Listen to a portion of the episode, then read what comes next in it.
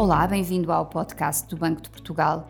Sabia que pode fazer uma reclamação do seu banco junto do Banco de Portugal e que este serviço é gratuito?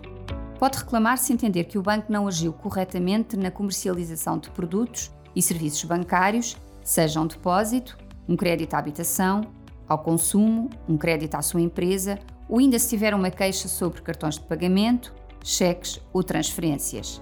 É possível apresentar a reclamação de várias formas no livro de reclamações disponível no balcão do banco, pode também fazê-lo, desde julho de 2019, no livro de reclamações eletrónico acessível online. Outra opção é enviar a reclamação diretamente ao Banco de Portugal, através de e-mail, carta ou formulário disponível no portal do cliente bancário. Qualquer que seja o canal que utilize para apresentar a reclamação, insira os seus dados, identifique o banco em causa e descreva de forma clara e exata os fatos que justificam a queixa. Pode ir consultando o estado da sua reclamação a qualquer momento no portal do cliente bancário e no livro de reclamações eletrónico.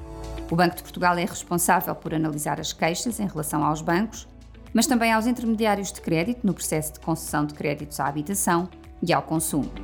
Caso detecte irregularidades, compete ao Banco Central exigir às entidades visadas que corrijam a situação e aplicar sanções se as faltas forem graves. No entanto, Caso o cliente tenha sofrido danos e entender que lhe é devida uma indenização, terá de recorrer aos tribunais ou a meios de resolução extrajudicial de litígios. O Banco de Portugal não tem poderes para definir eventuais indenizações. Para saber mais sobre a análise de reclamações e outras funções do Banco de Portugal, vá a bportugal.pt e visite-nos no Twitter, LinkedIn e Instagram.